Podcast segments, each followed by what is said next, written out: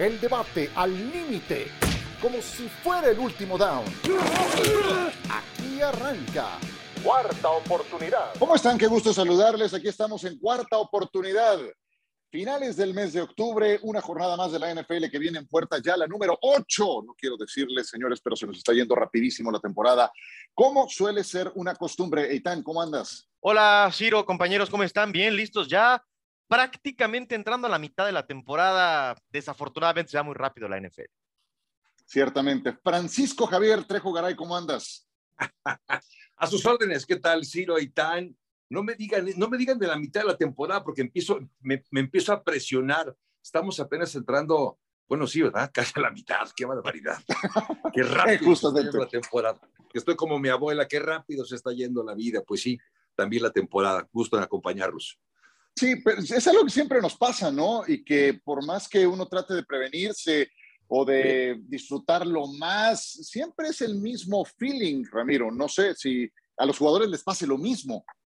Definitivo, pero viene eh, la otra parte para todos de decir, ya se acercan los playoffs, podemos estar, no vamos a estar, cómo vamos a desarrollar lo que viene en la mitad de la temporada. Y también viene la otra preocupación, si el cuerpo, las lesiones los pueden dejar terminar. Esa es otra parte que los jugadores tomen mucho en cuenta, sobre todo a esta altura de, de esta mitad de la temporada. Ramiro, a ver, tú que has estado en un casillero de equipos de NFL, a estas alturas de la temporada, o sea, ya cuando se asoma noviembre, ¿qué tanto por ciento de los jugadores de la plantilla traen al menos una lesión? Por muy pequeña que sea, pero que te permita jugar. El 90%, un 90%, la, eh, sobre todo la exigencia de la temporada, más lo que viene es del training camp, estamos hablando de ya de tres meses de carga y sobre todo la temporada que están para muchos equipos muy pesado por lo que se está desarrollando. O sea, me quiero imaginar ahorita cómo está el locker de los jefes de Kansas City que están jugando eh, mucho más complicado de lo que debería de haber sido en papel para ellos en el inicio de la temporada y viene una carga muy pesada. La tensión, el estrés es una carga extra que deben de manejar ellos. El 90% trae algo, ya sea que te impida jugar o que sí puedas jugar, pero que traes esa dolencia. Tienes que aprender a jugar con dolor, eso es eh, algo necesario en la, en la NFL y bueno, pues una de las víctimas en ese sentido vuelve a ser JJ Watt, que eh, se pierde el resto de la campaña con el equipo de los Arizona Cardinals. Ya hablaba Ramiro, y tal es un momento de Kansas City. Marca de tres ganados, cuatro perdidos para los Chiefs. En la historia de la NFL, equipos que han tenido un inicio semejante, solamente dos se han metido al Super Bowl y solo uno lo ganó. Fue en Inglaterra, año 2001. Pues eh, me parece, Ciro, que eh, el principal problema eh, es que la defensiva ahora, en mi opinión, ha provocado que la ofensiva y que Pat Mahomes trate de hacer demasiado y que exponga el balón y que haya entregas. Escuchaba, leía, veía por ahí cómo también la línea ofensiva parece que estas jugadas de opción de carrera y de pase de repente no es lo mejor para tomar ritmo, pero a mí me da la impresión de que Pat Mahomes está presionando, que ahora la ofensiva de Kansas City sabe que a lo mejor 30 puntos no son suficientes para ganar un partido. Eso no fue lo que pasó la semana pasada. La semana pasada los Titanes les pasaron por encima y Tennessee no hizo tantos puntos, pero sí creo que eh, de manera colectiva no está cuidando el balón Kansas City y que Pat Mahomes y la ofensiva están muy presionadas por anotar siempre touchdown y eso lo está haciendo contraproducente para el equipo. Eh, yo lo que veo aquí es un equipo que arriesga demasiado el balón. Son 17 intercambios, 17, 5 más que el inmediato en esa lista, Javier. Sí, son demasiados, ¿no? Para un equipo que pretende regresar al Super Bowl es muy complicado, es muy difícil. Eh, y esto de alguna manera me sugiere a mí, cuando veo la gran cantidad de errores, incluso que está cometiendo Patrick Mahomes, me sugiere que hay cierta desesperación del propio Patrick Mahomes. Por eso tiende a arriesgar un poco más incluso de lo que ha hecho en temporadas anteriores, porque hay rubros que no han mejorado. Esa defensiva no mejoró. Esa línea ofensiva no mejoró. Aparte, no hay ataque terrestre. Lo único que les queda es Patrick Mahomes. Siento que él está cargando incluso mentalmente o emocionalmente con esa responsabilidad y por eso tiende también a tener ese tipo de equivocaciones. Es poco usual o inusual ver a Mahomes cometiendo esos errores, pero son producto, me parece, también del, del, del total de la forma física y de juego que tiene el equipo de Kansas City. La defensa admite 28 puntos promedio por partido. Eso es casi un touchdown más que la temporada pasada. Entonces, eh, finalmente, la evidencia, Ramiro, en este momento nos dice que Kansas City es un equipo que entrega el balón más que ninguno en la NFL, y cuya defensiva no es capaz de parar a nadie, que obliga a su ataque a meter 30 puntos. Esas son las evidencias. Yo sé que tienes a Mahomes, yo sé que tienes a Andy Reid, Tyreek Hill rapidísimo, yo sé que Travis Kelsey puede ser el mejor a la cerrada de la NFL, pero la evidencia pura y dura es que no paran a nadie y son una máquina de balones sueltos. Efectivamente, Ciro. Y aquí el problema no solamente eh, es eh, las entregas de balón, sino justamente lo que está mencionando Javo de en cuanto a la línea ofensiva, lo que son los frontales, sobre todo esta, eh, eh, que es el núcleo al final de cuentas de, cada uno de los equipos. Son cinco, es casi el 50% de lo que está dentro del terreno de juego la línea ofensiva. Si esta no funciona, puedes tener a Super Patrick Mahomes combinado o fusionado con Lamar Jackson y cualquier otro quarterback y aún así no van a poder hacer porque no va a tener el tiempo, la presión está encima constantemente. Parecía que se habían reforzado de una manera adecuada, pero no está funcionando. La química, la sinergia que debe tener una línea ofensiva va más allá de ser muy buenos individualmente, sino en conjunto. Tienes que tener esa química, tienes que tener esa comunicación, a veces no verbal, que tienes que voltear a ver a tu compañero, a tu guardia o a tu centro y saber exactamente qué van a hacer porque están viendo exactamente el mismo esquema defensivo para poder darle el tiempo a tu coreback, saberlo proteger, saber en qué momento va a lanzar, en qué momento tu corredor necesita explotar la grieta y eso no lo está teniendo Kansas City en lo absoluto. Me han descrito apocalipsis en Arrowhead. Se acabó la temporada, se levantan. ¿Para qué se levantan? ¿Para qué alcanza esta temporada? ¿Quién cree que se mete a playoffs? Venga. Es que eh, se le empieza a terminar el crédito porque la conferencia americana también está diferente. La división puede escaparse porque tenemos a los Raiders y a los Chargers que se ven bien. Eh, los Broncos creo que ya demostraron que ese arranque fue más producto de a quién enfrentaron, de que ellos eran un equipo sólido. Y en comodines, pues ahí puede estar eh, un equipo en el norte, porque seguramente Baltimore eh, o Cincinnati van a ganar la división. No creo que el sur pueda dar un comodín, pero yo creo que sí hay muy poco crédito ya que tiene eh, Kansas City para buscar un, eh, ser equipo de postemporada. No sé si le quede una, una derrota más en lo que resta del calendario. Y el problema es que ahora sí, en mi opinión, parece mucho más difícil que se arregle lo que está mal de los Chiefs. Sí, oye, pero a ver, una derrota, una derrota, perdón, Javier, una derrota te pone con cinco cinco derrotas. Te puedes meter a playoffs hasta con siete derrotas. más ahora con 17 juegos en el calendario. Pero ahora creo que hay más equipos que pueden alcanzar esos números, eh, Ciro. Eso es lo que, lo que yo creo. O sea, me parece que Raiders eh, y Chargers tienen ahí en la división, que en el norte tienen dos equipos más, que por ahí a lo mejor eh, el este puede dar dos equipos. Yo creo que va a estar muy cerrado para Kansas City meterse a playoffs pues van contra Gigantes el próximo Monday Night en Arrowhead. Ya si no ganan ese, sí que se preocupen. Javier, perdón, te interrumpí, dale. No, no, no te preocupes, Ciro, eh, pero eh, bien, entiendo bien que una, una derrota más incluso les mantendría todavía como en ruta de poder conseguir ese boleto a postemporada. El gran problema es el tipo de rivales que les falta por enfrentar, porque todavía no acaba el problema para el equipo de Kansas City. El calendario sigue siendo muy complicado. Tienen a Green Bay, tienen el equipo de Cowboys, tienen a Raiders, eh, sí es a Chargers una vez más. No está fácil para el equipo de los Kansas City Chiefs, porque por ahí de los partidos que acabo de comentar, no sé, tres, cuatro derrotas me parece que podrían ser, o sea, adicionales a las que ya tiene, como algo en el presupuesto. Y como bien decía Itán, a pesar de que para esta temporada ya hay una posición más de comodín, no creo que les alcance. Yo recuerdo que hace dos semanas planteaba yo el escenario de que posiblemente no llegarían a postemporada. Dos semanas más tarde, y con lo que he visto, yo digo que no van a llegar a la postemporada estos Kansas City Chiefs, sobre todo por el calendario. Ese calendario que viene todavía, no acaban de pasar la parte más difícil del calendario. A mí lo que me hace dudarlo es la gravedad de los temas que tienen que resolver dijeras, con el regreso de un jugador a la defensiva se va a corregir, pues no, tampoco es tan fácil. Eh, dijeras, eh, eh, la línea ofensiva va a componerse, ya, pues ¿cómo? O sea, si, si la reconstruyeron y tampoco, eso es lo que me hace dudar. Yo sí creo que se van a meter a playoffs, pero no, no está nada fácil el calendario. Ramiro, cerramos contigo, si quieres que se meten a playoffs para esta temporada. Con lo que vimos ante Tennessee lo dudo demasiado, este, porque justamente es lo que dices, no hay alguien que se pueda reincorporar para mejorar, porque le hacía falta X o Y eh, pieza dentro de la defensiva o dentro de la línea ofensiva.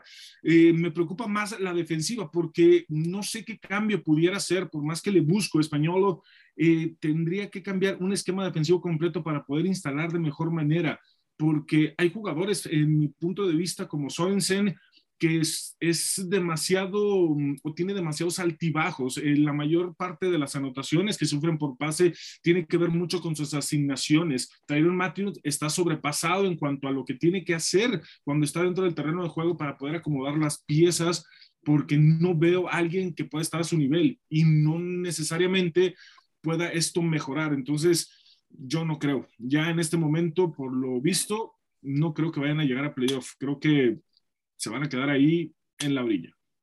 Bueno, nada más no perdamos de vista que los mejores equipos en la conferencia americana tienen solamente dos derrotas. Dos derrotas, que es el caso de los Bills de Buffalo, que es el caso de los Raiders, que es el caso de Cincinnati, de los Baltimore Ravens, de los Titanes de Tennessee. Entonces, no hay uno que se haya separado, como si es el caso de Arizona en la conferencia nacional. Yo, a ver, te pregunto, Itán, ¿para qué está Indianápolis? Dime, ¿para qué está Indianápolis? Para dar lata, porque quién sabe qué son los potros de Indianápolis. Una semana juegan bien, otra semana juegan muy mal, una semana le pueden ganar a Tennessee, que no creo que podríamos decir que es sorpresa, otra semana pueden perder con los Jaguares de Jacksonville. Creo que es un equipo muy inconsistente. Eh, yo no creo que sean campeones de la división, me parece que Tennessee, que hay que validar a Tennessee después de vencer eh, a Kansas y a Buffalo. Entonces, yo creo que va a ser un equipo incómodo de esos que sí le pueden ganar a equipos en carrera para playoff, pero que no tiene lo suficiente como para trascender. A mí me, me parece además que no tarda en que llegue la lesión anual de Carson Wentz, que es como la Navidad, una tradición que se repite cada año. Yo solo espero que sea, eh, no sé, en esta jornada, porque tuve que tomarlo en mi fantasy en ausencia de Lamar Jackson para esta jornada. Eh, Javier Trejo Garay, ¿para qué están los Patriotas? Te lo pregunto a ti, porque si le pregunto a Itán ya sé qué me va a decir. Hacer trampa. claro, aparte, aparte de eso, que dice que quiere maliciosamente Eitan, eh, yo diría que Nueva Inglaterra no está para pelear siquiera un papel como comodín. No me disgusta lo que veo de Mac Jones, no solamente no me disgusta, me gusta lo que veo de Mac Jones, me parece como sí un muy buen prospecto que le hacía falta en esta posición, además bien cobijado por Josh McDaniels como el coordinador ofensivo, con Bill Belichick como entrenador en jefe, pero no será esta la temporada en que el equipo pueda pelear siquiera. La, división, olvídenlo, esa, esa le pertenece a los Buffalo Bills. Desde antes de que arrancara la temporada ya tenía ya, ya tenía una reservación ese primer lugar de la división este de la americana. No les va a alcanzar siquiera para poder calificar para, para comodín, pero creo que ahora sí, para esta temporada, se están sentando las bases para la reconstrucción de este equipo. Y yo creo que ver en postemporada a Nueva Inglaterra será hasta el próximo 2022. También con tres ganados, cuatro perdidos, pero también a quién le han ganado, ¿no? Han mandado algún mensaje eh, más sólido, van contra los Chargers que llegan de semana. Sí, ya se les acabaron los Jets para ganar partidos a los Patriotas, mala por ellos, o sea. Hijo, cómo sigue doliendo, ¿verdad? no, no, pero pues, han ganado tres y dos a los Jets, pues ya no los van a volver a ver. Sí, ¿verdad? Ya es una pena. Los Raiders, ¿para qué están Ramiro Croneda? Me gusta lo que he estado viendo de Eric Carr. Creo que eh, esas dos semanas que tuvieron como bache después del inicio de 3-0, este, con toda la polémica que pasaron, la vamos a, eh, la quiero dejar a un lado y creo que tú lo habías mencionado, pasó de ser el equipo de John Gruden a ser el equipo de Derek Carr y está tomando el liderazgo con mucha responsabilidad y con buenas aptitudes. El equipo se ve fuerte y creo que pueden pelear su división. Eh, creo que tienen la posibilidad ofensivamente, están explotando cosas que antes no hacían, como era el ataque terrestre, ahora con Kenyon Drake, con el mismo Josh Jacob, que otra vez está haciendo lo que necesitaba Derek Carr para poder ser el soporte y el equilibrio en, el ataque terrestre y aéreo. Entonces, Veo muy bien a Derek Carr, me gusta, lamentablemente pierden a Darren Waller, bueno, al menos no fue activado la semana anterior, pero creo que no ha sido la temporada que, a la que nos tenía acostumbrado, donde tenía temporadas de casi 100 recepciones o más de mil yardas. Necesitan recuperarlo en esa forma física y el equipo estaría muy completo ofensivamente. Defensivamente me gusta, es un equipo aguerrido, tiene buenos esquemas, mejoró mucho a lo del año pasado y pueden estar peleando la división. Ahí es donde los veo a los Raiders en este momento.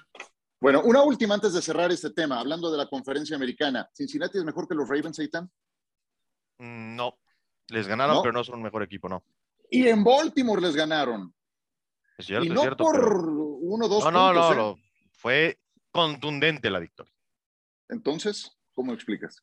Eh, porque creo que al final es un equipo que hoy está jugando mejor eh, que Baltimore, pero que toma tiempo aprender a descifrar. las defensivas en la NFL encontrarán manera, quizá no de evitar que Jamar Chase sea lo que nos ha demostrado, pero de obligar a Joe Burrow a que, reparta mejor el balón. Creo que todavía la liga está encontrando y los rivales de la, de la División Norte buscarán la manera de que eso suceda. Yo creo que es un equipo que claramente va en ascenso. Joe Burrow se ve como un coreback franquicia, pero me parece que al final del año eh, Baltimore terminará mejor que Cincinnati. ¿Cincinnati es mejor que los Ravens, Javier? No, coincido con, aquí sí coincido con Eitan. Eh, creo que todos Déjame, ¿puedo opinar de nuevo entonces? Gracias, mano. Eh, siento que hay una, a ver, eh, el, sello de la NFL es esto, porque calificar la actuación de un equipo solamente por el rival que ganó o venció, los, yo sé que lo hacemos, pero no es tan sencillo, es bastante más complicado. ¿Qué le pasó? ¿Contra quién perdió los Titanes de Tennessee? contra un equipo bastante malito como son los sí, sí, sí. Jets de Nueva York. Ok, y luego vas y le pegas a Buffalo.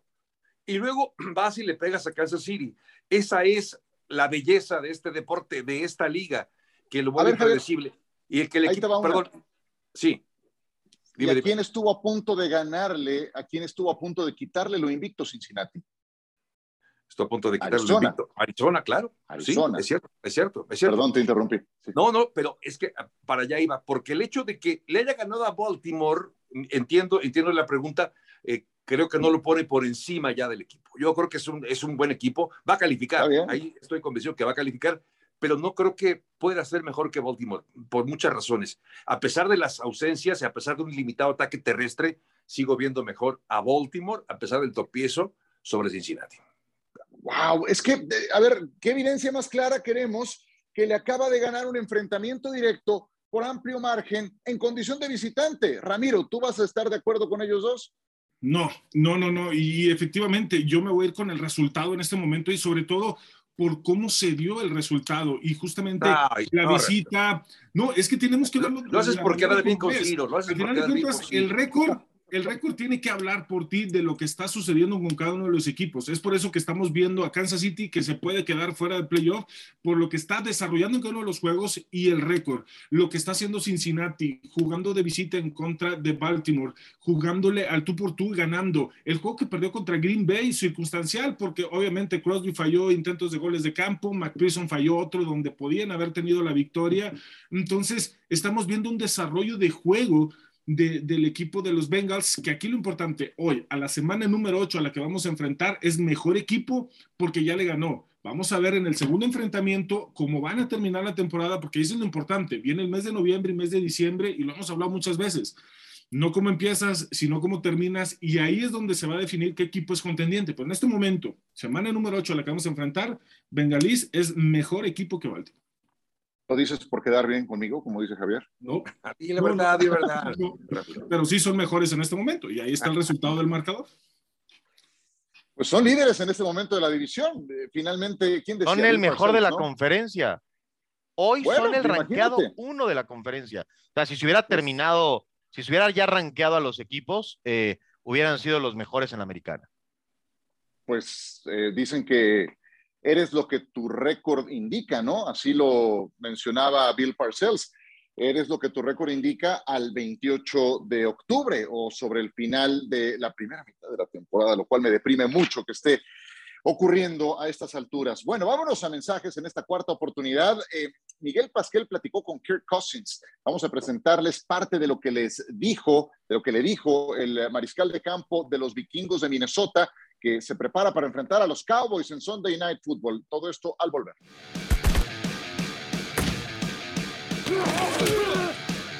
En esta temporada parece que estás dando tu mejor versión. Hasta la semana 6, 13 touchdowns, casi 1800 yardas y solamente dos intercepciones. ¿Sientes que estás a tu mejor nivel? Siempre busco mejorar continuamente mientras juego y quiero mejorar aunque sea una pequeña parte. Pienso que en cada año que he encontrado formas de mejorar y este año no es diferente. El próximo año espero ser mejor jugador de lo que soy hoy. Y seguiré trabajando para encontrar esos detalles y cuando los encuentras hace una gran diferencia. Ahora, hablemos de tus receptores. Quiero hablar específicamente de Justin Jefferson. ¿Qué temporada tuvo como novato y qué gran temporada está teniendo hasta ahorita? ¿Qué piensas de su desarrollo? Él es un gran jugador y se notó el año pasado. No tuvimos una temporada baja completa por la pandemia del COVID y cuando pudimos encontrar ritmo era impresionante lo rápido que se adaptó a nuestra ofensiva e hizo una gran diferencia para nosotros. Tuvo un gran año de novato y ha continuado en su segundo año. Es uno de los mejores jugadores en nuestro equipo y seguimos buscando maneras de darle el balón y continúa siendo un jugador de impacto para nosotros.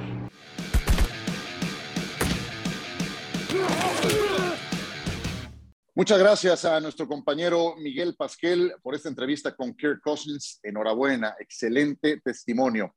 Y nosotros continuamos en este eh, programa de cuarta oportunidad. Hablemos un poco entonces del Dallas contra Minnesota. Dallas viene de semana de descanso, pero ¿qué tan preocupados tenemos que estar, Javier, con la lesión, una más que ahora presenta para este partido Dak Prescott y que va a llegar apenas para este juego, pese a que tuvo una semana de descanso? Yo creo que tiene que haber preocupación, sí, estoy de acuerdo con ello. Sin embargo, el que esté de, vuelta en el juego eh, implica dos cosas. Uno, que hay voluntad, que hay condiciones eh, las mínimas necesarias, por lo menos para que participe en este partido. La pregunta es, ¿en qué nivel, en qué porcentaje estará eh, saludable para este, este compromiso? La gran ventaja que tiene ahora el equipo de, de Dallas, a diferencia del año pasado, por ejemplo, que ya el volumen de juego no pasa necesariamente por las decisiones de Dak Prescott, sino por el sistema. De entrada, contar con una buena defensiva que ya permite menos puntos, le permite entonces a Dak, digamos que jugar con un poco más de tranquilidad y no hacer, por ejemplo, lo que ahora hace Pat Mahomes de tratar de conseguir 30 puntos para arriba. Y por si fuera poco, contando con un ataque terrestre como el que tiene, le da la posibilidad también de descansar. Es decir, habrá menos exigencia para Dak Prescott y eh, esto es bueno para la ofensiva y a la defensiva. Así que sí veo teniendo un eh, desempeño favorable, no al 100% Dak Prescott, pero confío que el equipo se mantenga en el nivel que le dimos hasta antes de la semana de descanso. Siempre encuentra Minnesota, Eitan, la forma de poner emotivo el último minuto de cada partido, ya sea porque tenía una ventaja enorme y se deja alcanzar o porque perdiendo por un amplio margen repunta, manda tiempo extra, gol de campo, qué sé yo. ¿Ves condiciones para que eso se repita en este juego? Sí, eh, porque los vikingos creo que son de esos equipos que juegan al nivel de su oposición contra equipos malos. Pues de repente dos cuartos no juegan bien y no aparecen y ay, vamos perdiendo por 10, a ver, déjame apuro y luego contra Arizona de último minuto fallaron y sí, creo que puede ser un, un partido eh, de esos muy emocionantes. Espero que Dallas gane convincentemente. Los vaqueros antes del descanso eh, ganaron en Nueva Inglaterra un partido que debieron dominar porque estadísticamente fue muy imponente lo que hizo Dallas. Eh, creo que es un mejor equipo el de los vaqueros que el de los vikingos. Vemos también lo de Minnesota. Cualquier cosa le ha ganado a Carolina, le ha ganado a Detroit ahí de lágrima al final. Entonces yo espero ver una versión de los vaqueros sólida. E, es Dallas siempre tiene muchos ojos, pero creo que en la medida en que los vaqueros ganen de manera convincente equipos que creemos competitivos, esos eh, mensajes de que sí pueden pelear por la conferencia nacional, cosa que yo no creo, los podríamos empezar a meter en la plática. Ah, ¿No crees que puedan pelear por la conferencia nacional? Yo creo que no. Yo creo que de los. Además, el coach. Bueno, nada más. Eh, bueno, no, no. Yo creo que al final. Eh, este equipo defensivamente no está listo para enfrentar a las mejores ofensivas de la conferencia. O sea, en un mano a mano con Arizona, no creo que estén ahí como para detener a la ofensiva de Arizona, no creo que estén ahí para detener a Aaron Rodgers, no creo que estén ahí para pelear con los Rams, que sí creo que son un buen equipo, que están abajo, al menos de esos tres que ya dije, en su conferencia. De esa defensa, de Marcus Lawrence jugó un partido lesionado. de esa defensa, Randy Gregory jugó dos partidos lesionado. Ya se deshicieron de Jalen Smith, que lo mandaron a los empacadores de Green Bay. Entonces, pero son otras las piezas que lo están sacando adelante. En fin, yo, también tengo dudas con esta defensa, pero especialmente con el coach. Creo que su head coach es el que más dudas me da. Y al momento de un tiro con los McVay, bueno, con Clint Kingsbury tampoco te podría decir otra cosa, pero bueno, sí con los importantes, ahí es donde Dallas viene perdiendo. A ver, Ramiro, dame una clave de este partido, de la visita de los Cowboys a Minnesota para enfrentar a los Vikings. Lo de Kirk Cousins me llama mucho la atención porque justamente lo estaba diciendo Itán, eh, juegan mucho al nivel del contrario. Este, parece ser que pueden dominar los juegos, pero de repente la defensa es la que también eh, deja muchos espacios. Y cuando Kirk Cousins tiene que resolver eh, la situación, muy pocas veces lo ha hecho. Los equipos especiales por ahí les han fallado en dos o tres ocasiones durante lo que va de la temporada. Pero Kirk Cousins sigue siendo ese talón donde necesita el equipo poder tener la responsabilidad. Ya tiene demasiados años dentro de la NFL como para poder tomar la experiencia y poder tomar el liderazgo adecuado, pero siempre lo veo haciéndose chiquito en el momento oportuno, cuando necesita la serie ofensiva ganador. Tal vez sí llega la serie ofensiva para que definan los equipos especiales, pero entonces deja que el trabajo lo defina otra persona y no él. Javier, dime qué tan preocupado estarías si fueras aficionado de Pittsburgh por su visita a Cleveland. Eh, ya, ya, estaría preocupado, pero normal, ¿no? Como ha estado toda la temporada, porque después de ver lo que tendría mi equipo, pues debería de estarlo. Sin embargo, Cleveland es este equipo que es muy gitano, además de la gran cantidad de lesiones que ha tenido, no contar con sus corredores, no contar también con Baker. Bueno, Baker Mayfield no me parece el gran argumento tampoco de Cleveland, ¿eh? no es que ese mariscal de campo, si no está Mayfield, tiene problema, no creo que sea ese el, el problema o la gran seguridad que pueda tener Cleveland pero creo que, esta, esta dualidad o este duelo, mejor dicho, esta, este matchup entre Pittsburgh y Cleveland lo tiene muy dominado Pittsburgh. Yo, de hecho, en mis pronósticos tengo a Pittsburgh ganando este partido. Creo que va a encontrar la forma. Pues, sí, sobre Cleveland. Perdón, ¿me dices algo más? Sí, en playoffs Cleveland los eliminó.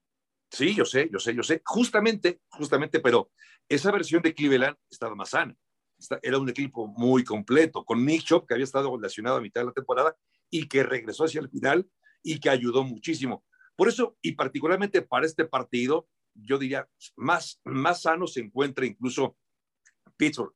Y creo que por eso este partido lo puede ganar. Si se vuelven a encontrar, si se encontraran hacia el final de la temporada o en playoffs, me, me quedaría probablemente con Cleveland. Pero hoy, en este momento, me quedo con Pittsburgh para la victoria sobre un rival de división. ¿Coinciden? Eh, yo espero, o sea, yo quiero ver que los Browns, a pesar de tantas lesiones, demuestren que son, que son un mejor equipo que, que los Steelers. Eh, ya saben lo que yo opino de que los corredores no son tan importantes. Lo demostraron el jueves anterior con un corredor que fue eh, un jugador que pidió audiciones en la liga de tercera división, en la AFL que existió un ratito antes de quebrar, corrió más de 50, 150 yardas. Eh, y así te convenció. ¿Mandé? Y así te convenció. Pues no, porque de hecho. La importancia del ataque terrestre. Refuerza mi punto, Javo, que cualquier corredor, si tiene huecos, va a conseguir yardas. Eh, hay no una quiere decir que el juego terrestre sea secundario. No quiere decir que el juego terrestre sea secundario creo que son cosas distintas, ¿no? Son cosas diferentes, ¿no? Son cosas diferentes. Eh, pero está probado que puedes ganar en la NFL con cualquier corredor. No, no está eh, probado. ¿Quién cualquier, lo probó? Cualquier corredor. ¿quién, lo certificó así? ¿Quién conocía a The Ernest Johnson? No, no, no, nadie. nadie pero, cualquier corredor se me hace como ¿Cualquier corredor? No, bueno, ahí no lo creo. Yo tampoco. Pero, bueno, el chiste es que yo espero que los Browns demuestren que son un buen equipo y que a pesar de las lesiones le pueden ganar a un equipo que no está en ascenso, que va creo que en decadencia para lo que nos ha mostrado en otros años, como son los eh, Steelers. Eh, yo también como Javo creo que no hay tanta diferencia entre Case Keenum y Baker Mayfield. Eh, creo que Keenum sabe qué puede y qué no puede hacer en el terreno de juego y eso para un coreback muchas veces es muy importante. Creo que Kinum ha aprendido a conocer sus limitaciones y entiende muy bien lo que el equipo le va a pedir. Ramiro, ¿coincides en que Pittsburgh gana? No, va a ganar Cleveland y justamente por lo que estaba diciendo Eitan, eh, sí, cualquier equipo puede ganar con cualquier corredor siempre y cuando tengan una línea ofensiva que lo respalde. Es más la línea ofensiva que el corredor en sí. Y justamente Cleveland nos lo demostró la semana pasada, que no tenía ni Chubb ni a Karim Hunt y este Johnson pudo correr lo que quiso porque los esquemas o el esquema terrestre que tiene la línea ofensiva junto con su coordinador ofensivo estaba funcionando. San Francisco lo demostró el, año que llegó al Super Bowl porque fueron diferentes corredores, lesiones que tuvieron dentro de los corredores. Es más, hasta Jusic tuvo juegos arriba de 100 yardas siendo fullback teniendo que suplir la posición de corredor por la línea ofensiva como estaba trabajando. Entonces, volvemos a lo mismo, se confirma. Cualquier jugador puede ser bueno como corredor siempre y cuando tengas una línea que te respalde. No me interesa quién seas, porque, por ejemplo, Derek Henry llega y su primer contacto, gracias a la línea ofensiva como trabaja Tennessee, viene siendo hasta el último soporte de carrera, que cuando rompe ese soporte de carrera, ahora sí no puedes parar esa locomotora, pero tú no vas a ver a Derek Henry romper tres tacleadas antes o durante la línea de scrimmage, porque viene siendo atrás, cuatro o cinco yardas donde está el segundo nivel. Entonces, ahí es donde pues confirmo y por supuesto que reafirmo la propuesta de Itán o como la idea de Itán de decir que cualquier corredor puede funcionar con una línea ofensiva como esta. Hasta yo podría correr detrás de esa línea ofensiva. Sí, a lo mejor no gana 150 yardas, pero 130 sí, Javo. Bueno, pues sí. Ok, voy a prepararme por si me, por si consigo una audición. Sí, yo, yo, yo, donde no estoy de acuerdo es en el emplear la palabra cualquiera puede. Es que, cualquiera. o sea, no, no, este eh, es que entiendo el punto, entiendo el punto, este y joven, voy. pero no es cualquiera. Claro. No es cualquier pelado que agarraron de por ahí. Ah, no, literalmente sí, Es que literalmente sí lo agarraron de por ahí. Este chico pidió audiciones a la tercera división. Ya lo sé. Jugó en pues Orlando, entonces, jugó en los Apolos de Orlando. Pues entonces, a, a lo que voy es jugador no, puede, pues yo no estoy de acuerdo en cualquiera cualquiera no. O sea, sí puedes encontrar, a eso es a lo que voy, talento capaz para sacar adelante un juego hasta una temporada en agentes libres corredores, pero eso no quiere decir que sea cualquiera. O sea, puedes encontrarte a un Terrell pues Davis en una sexta ronda de draft. Pues, claro, pero a ver, ¿qué había hecho Raheem Mostert antes de caer en los Niners. Estar por seis equipos diferentes. pues entonces cualquier ¿Y corredor. ahora? Cuando la línea funciona, va a ganar yardas. si fuera así de fácil, si fuera eso entonces, siempre los corredores más talentosos serían los que más yardas ganan. Y no va de la mano. Porque seguramente, seguramente hay corredores más talentosos que los que terminan ganando más yardas y todo se debe al trabajo de la línea ofensiva. Es mucho más importante que haya quien abre huecos que quien gane yardas recibiendo el balón desde el backfield. Entiendo tu idea, lo que no estoy de acuerdo es en el cualquiera. Pues ¿cómo le llamas a cómo le llamas a pues, una persona que tres años no pues, estuvo en la liga y luego lo toma cualquiera, cualquiera, cualquiera suena a cualquiera de nosotros y eso no puede ser. Ah, bueno, cualquiera. A lo mejor nosotros ganamos 50 yardas, puede ser, no lo sé perdón, pero con ese argumento entonces igual cualquiera puede ganar un Super Bowl como coreback, porque así le pasó con Kurt Warner. ¿Dónde jugó Kurt Warner? Ah, caramba, pero, pero, Kurt Warner trabajando en, me estás diciendo, me estás diciendo que Kurt Warner me estás diciendo que Kurt Warner va Kurt Warner el salón de la fama. Sí, pero pues ese es el argumento que estás utilizando. ¿Dónde jugó? Ah, jugó con los Admirals de la NFL Europa. Ah, pues cualquiera que venga de Europa puede jugar, ganar y tener y ser campeón en el Super Bowl. ¿Tú crees que es lo mismo? ¿Está bien? Yo te estoy dando dos pues, argumentos actuales. ese es el argumento de que Yo cualquiera, te estoy dando dos de una liga inferior puede ganar y, es que, un Super Bowl, bueno. Va a ser más fácil que un agente libre, corredor de bola, funcione en un equipo que tiene una línea como la de los Browns, en un sistema como el de los Browns, eso sí puede ser un agente libre. Yo en lo que no estoy de acuerdo, ya lo dije, es en lo de cualquiera. Ya se enojó Javier, ya se, fue a negro, ya regresó. no estamos en negro, estamos en más, voy, por un, voy por un té de tila porque ya, ya hice coraje. Pues es que eh, otra vez. mejor ahí, por su apuesta. ahí están las pruebas. Ahí están las pruebas. Pues, eh, pues yo, que yo sepa, cualquiera no, no, no ha sido profesional en la NFL, no ha eh, logrado mil yardas en una temporada, cualquiera es en la palabra en la que no estoy de acuerdo. Pero o ¿cómo quiere decir? cualquier jugador universitario en Estados Unidos que haya jugado corredor. En lo que espero estar de acuerdo o sea, con porque ustedes. no, es como decir que, esté dentro del círculo, vaya. Claro, o sea, no, que estoy diciendo, no, no, estoy diciendo que, dan el brinco que están dentro de la NFL. Esto. Me rehúso a seguir argumentando esto. No, no, pero es que es como si yo, no estoy diciendo que. Ya vámonos, Ciro. Que Rodrigo Blankenship pueda ganar mil yardas. Cualquier jugador que haya jugado en universidad de cualquier nivel en Estados Unidos con una buena línea ofensiva va a ganar yardas en la NFL. Es mucho más importante la línea ofensiva que el talento de un corredor. Mucho más importante. El talento de un corredor. Bueno, no pues no, no estoy de acuerdo. Pero es, que fundamental la línea ofensiva. Pues está bien, es tu punto de vista, no estoy de acuerdo. O sea, me pero a ver, ¿cómo sustentan, ¿cómo sustentan que no están de acuerdo? O sea, ¿para ti es más importante el talento del corredor que el talento de los cinco que abren huecos? La combinación. no, en lo que no estoy de acuerdo es en lo de cualquiera, ya te lo expliqué. Pero ya dije que en vez de que no sea cualquiera, para que no se ofenden, cualquier joven que haya jugado universidad en Estados Unidos siendo pues corredor. Cualquier gente libre, a eso me refiero. Cualquier pues gente libre, a eso me refiero. Que, que puedes encontrar. cualquiera que, sea gente libre o que haya jugado dentro de la NFL o venga de no la NFL. necesariamente. Te, acabo de decir también que con ah, la línea de Cleveland, con un coach como Stefanski, con el sistema que tenían, es más probable que Entonces, a partir de ahora tenemos que decir eh, la universidad en donde, porque el cualquiera pensábamos que un piloto de aviones o que un contador podía ganar yardas. Ok. Pues así, así sonó pues es que, o sea, eh, obviamente hay que marcar un punto. Cualquier chico que sea dedicado a eso lo puede hacer y Dearness Johnson es la última prueba de esto. Entonces no sé ni para qué les pagan de los. ¿En qué posición, en qué posición el tercer jugador es exitoso? ¿En la de corredor? Hasta los corredores ganaban más que nosotros en dinero.